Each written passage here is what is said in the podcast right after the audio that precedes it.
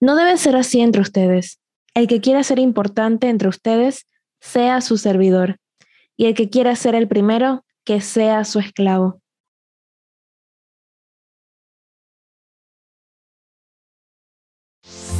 Bienvenido, bienvenido a un nuevo episodio de Granito de Mostaza Express. Yo soy Mari y acabamos de empezar este episodio citando el Evangelio según San Mateo, capítulo 20, versículos desde el 26 hasta el 27. Un versículo, bueno, dos versículos que de verdad impactan mucho porque es un llamado de atención que hace Jesús a los apóstoles de ser servidores si queremos de verdad ser como Jesús. Y creo que ya hemos hablado de este tema en otras ocasiones, en el episodio anterior incluso lo profundizamos mucho en el tema del liderazgo en las comunidades juveniles, pero hoy lo he querido traer desde un punto de vista un poco más personal, más individual, con este tema que hemos titulado, que he titulado, El servicio es mi emblema.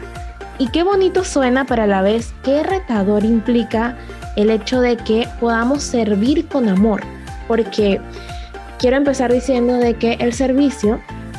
no solamente se manifiesta dentro del templo, dentro de tu pastoral o comunidad, sino que también es algo que hacemos todos los días. En el trabajo, el trabajo es precisamente eso, un servicio que brindamos desde nuestras capacidades y conocimientos. Y sí, aunque, aunque existe una remuneración económica, beneficios, y todo esto, igual es trabajo que estamos haciendo y que depende de nosotros si lo hacemos bien o mal, independientemente de las consecuencias, porque creo que en los ambientes, por ejemplo, de trabajo,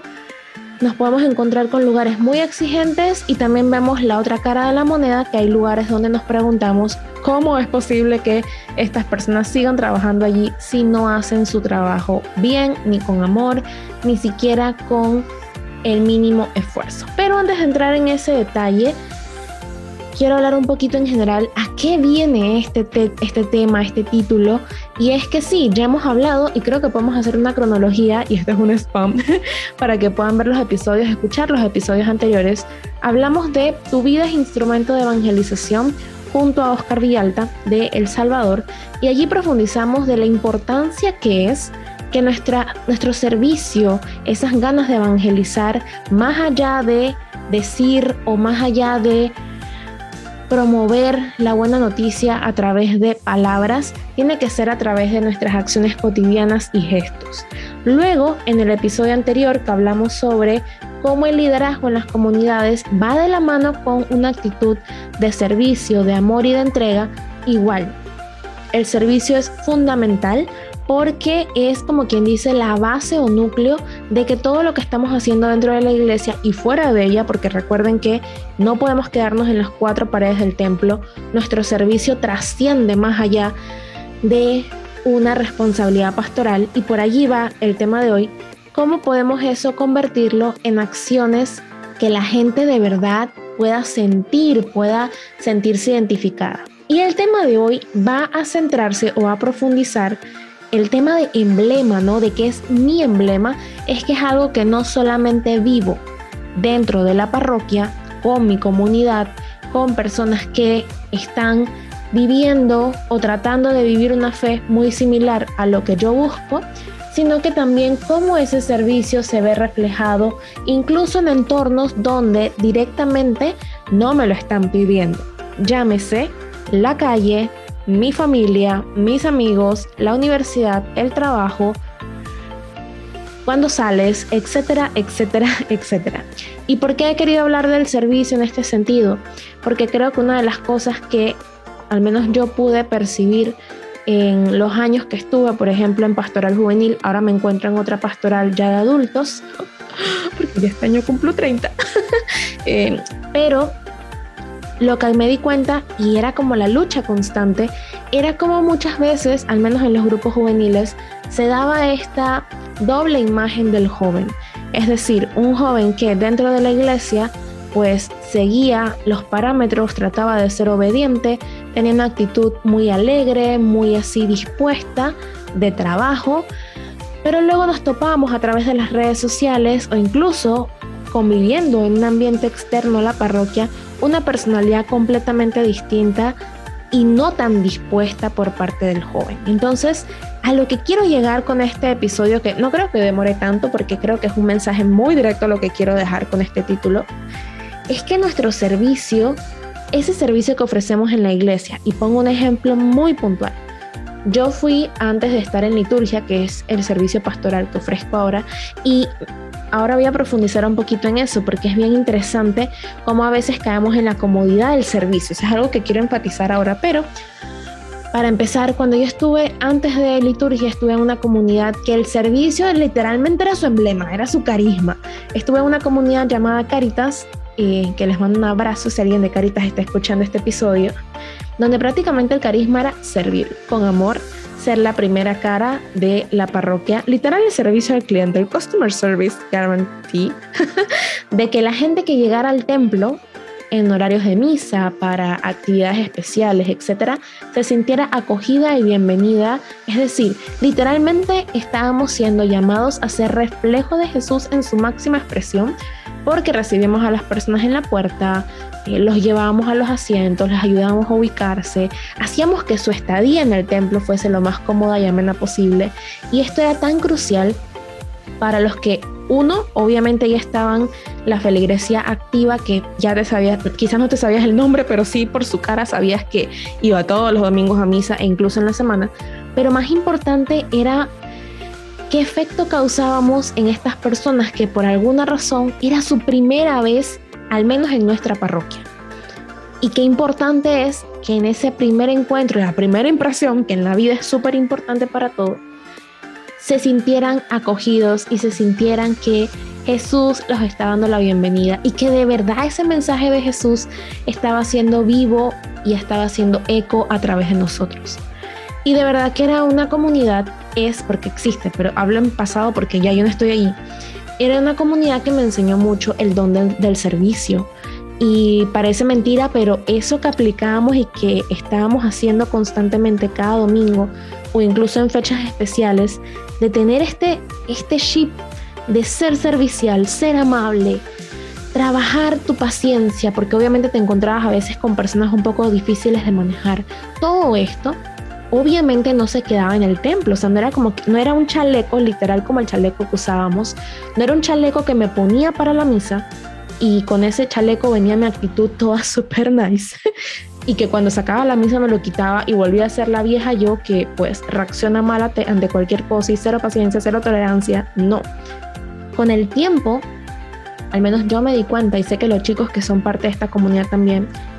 de que en la práctica hace que se nos quede en la rutina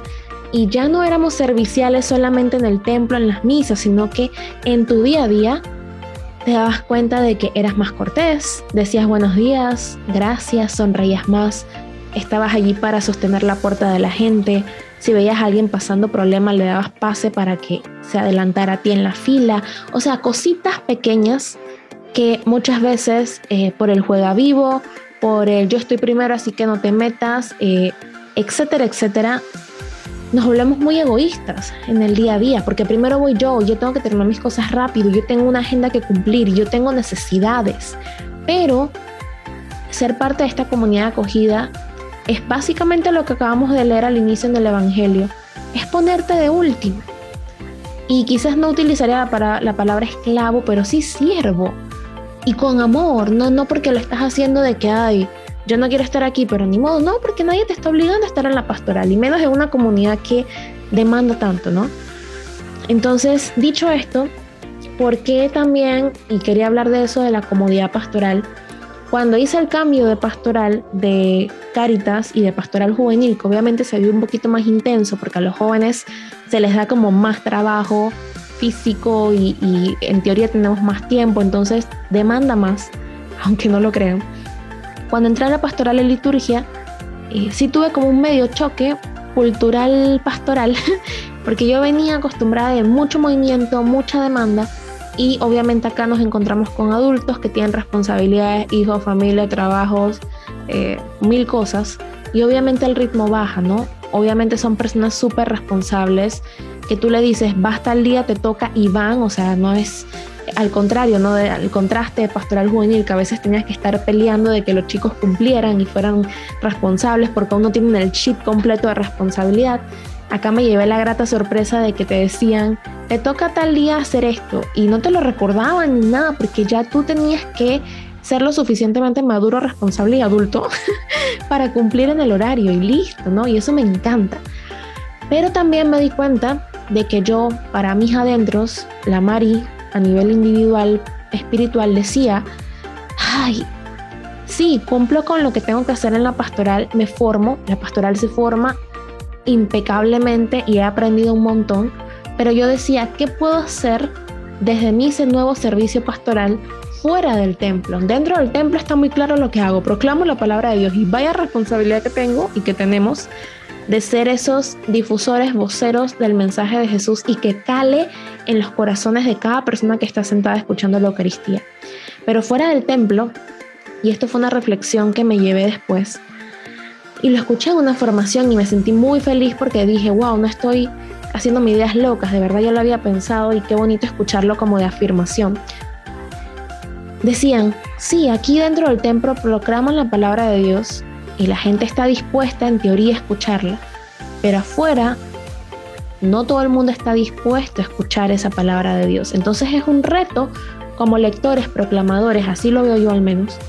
de que eso que yo estoy meditando, porque ahora pues lo he mencionado en episodios anteriores, tengo esta parte de mi rutina que me encanta y me da mucha paz y me alegra muchísimo que ya llegue a ese punto en que no lo hago por responsabilidad o por cumplir, porque de por sí yo soy una persona que cuando tiene que cumplir, aunque no quiera, lo hace por cumplir, por tachar eso en la listita. Pero ahora no, ahora lo hago porque quiero, porque me nace, porque lo necesito. Y eso me da mucha alegría el hecho de leer casi que todos los días el Evangelio, no el Evangelio solo, todas las lecturas del día.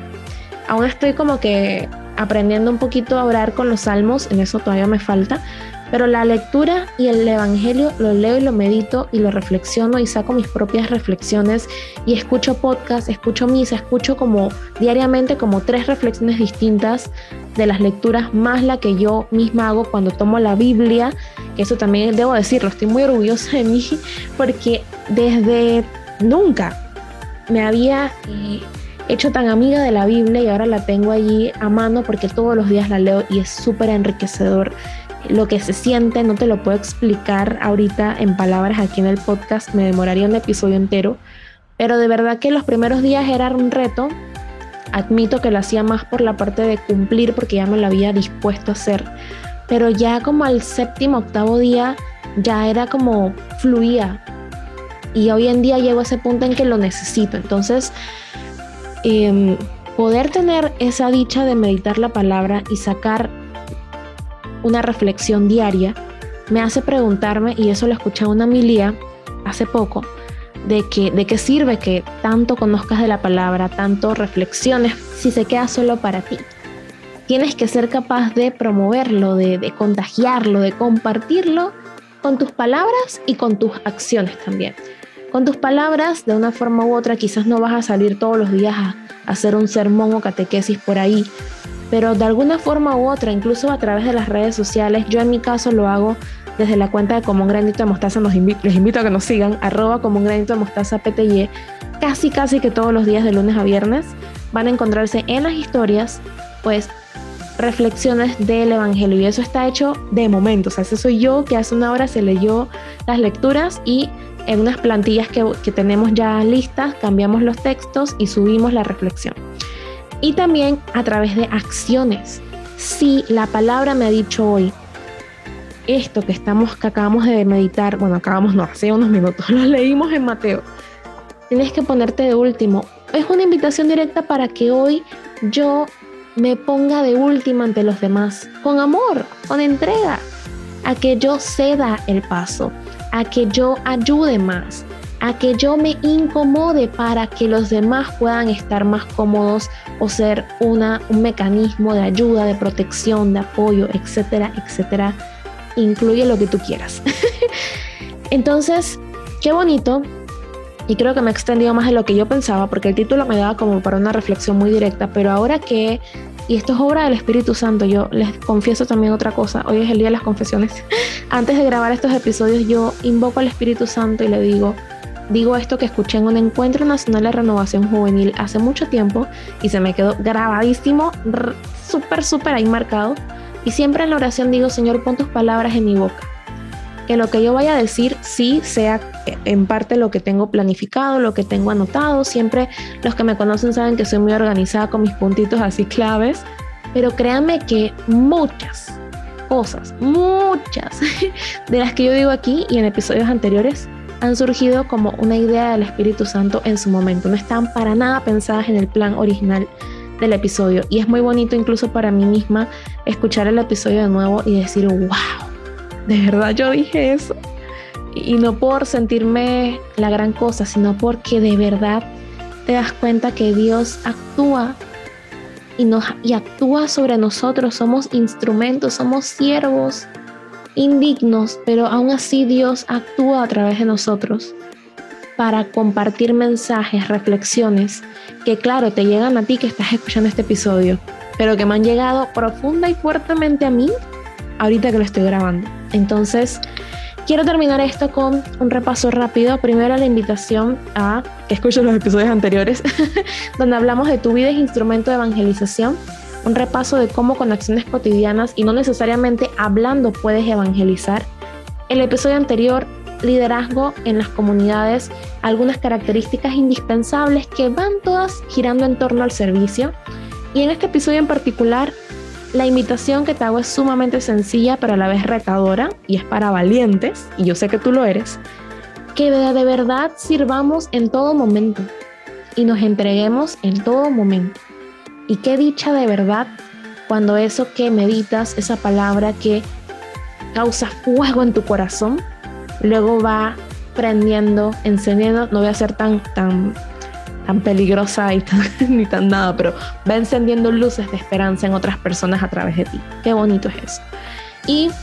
mucho cuidado, quizás eso da para otro episodio, en no caer en la comodidad pastoral. No te sientas conforme con que haces tu trabajo bien en tu grupo para la iglesia y ya. Pregúntate, sí, ok, hago mi servicio pastoral, pero ¿cómo ese servicio se ve reflejado en afuera, en lo externo? Y si no lo estás haciendo, ¿qué puedo hacer? De hecho, ahora que lo pienso, yo hice un plan de acción pastoral o en la pastoral juvenil donde tocábamos esos puntos, ¿no? Como lo que aprendes, meditas, oras, con la, información con la que te formas puede servir, uno, en tu vida espiritual personal, dos, en tu vida espiritual comunitaria, tres, para servir a tu parroquia y cuatro, cómo sirves afuera. Entonces, porque a veces pensamos que los únicos que pueden servir afuera y ayudar a otros son las pastorales sociales, no Caritas, los que tienen ese carisma, pero no, todos tenemos carisma de servidores. Y servir no se queda en las cuatro paredes, sino que trasciende. Si Jesús solamente se hubiese quedado en el templo, hay muchos milagros que no hubiesen ocurrido, miles de personas que no hubiesen escuchado su mensaje, pero Él salió a caminar, Él salió a misionar, Él salió al encuentro de los demás. Y tenemos que ser como Jesús. Esto acaba de ser inspirado por el Espíritu Santo, no está en mis apuntes tampoco, Dios mío. Tienes que salir como Jesús al encuentro de quienes lo necesitan.